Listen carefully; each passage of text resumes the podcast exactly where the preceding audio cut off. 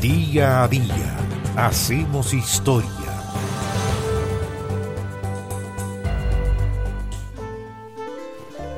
El 30 de julio de 1943, Marie-Louise Giraud se convirtió en una de las últimas mujeres en ser guillotinada en Francia.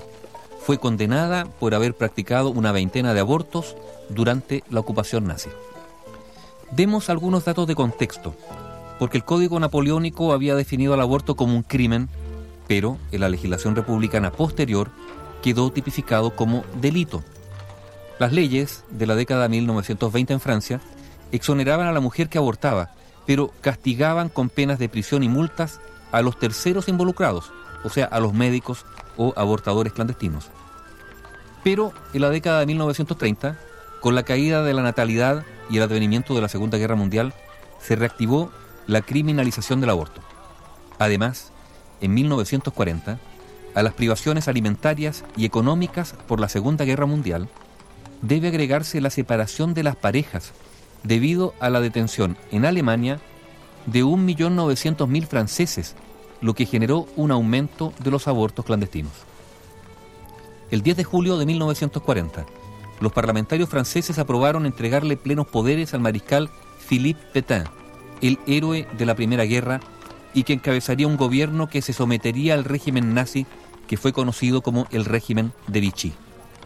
Así, en febrero de 1942, el gobierno del mariscal Pétain promulgó la Ley 300, que volvía a definir el aborto como un crimen. Esa ley proponía dos cursos de acción, la privación de la libertad o el procesamiento por el Tribunal de Estado. ¿Qué era ese?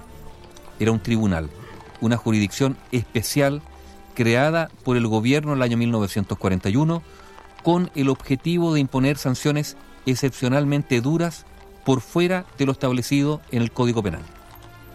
El 15 de octubre de 1942, el comisario Jean Trouvé del segundo arrondissement o barrio de París recibió una carta anónima informando que Marie-Louise Giraud, una mujer de cerca de 40 años y madre de familia, practicaba abortos en su domicilio, en el número 20 de la calle Grand Vallée.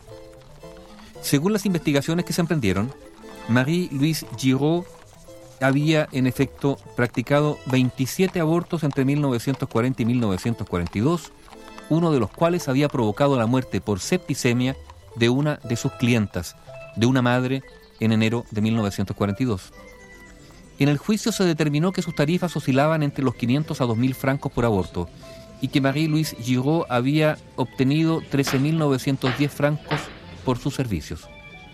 Sus pacientes habían acudido por recomendación de tres clarividentes, o sea, sacadoras de suerte, a quienes esas mujeres les habían confiado la existencia de un embarazo no deseado.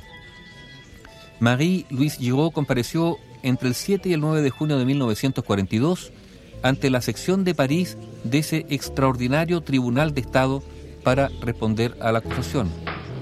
A sus costados estuvieron estas clarividentes o sacadoras de suerte, Augustine Connefroy, Eulalie Eugène, acusadas de complicidad en cuatro abortos, y Jean Truffet, por complicidad en tres.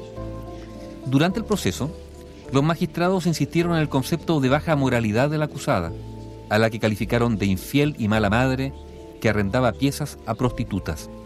De hecho, varias de las mujeres que abortaron eran prostitutas.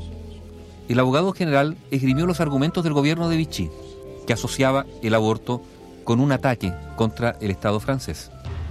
Después de solo dos horas de deliberación, se dio el veredicto, que era inapelable.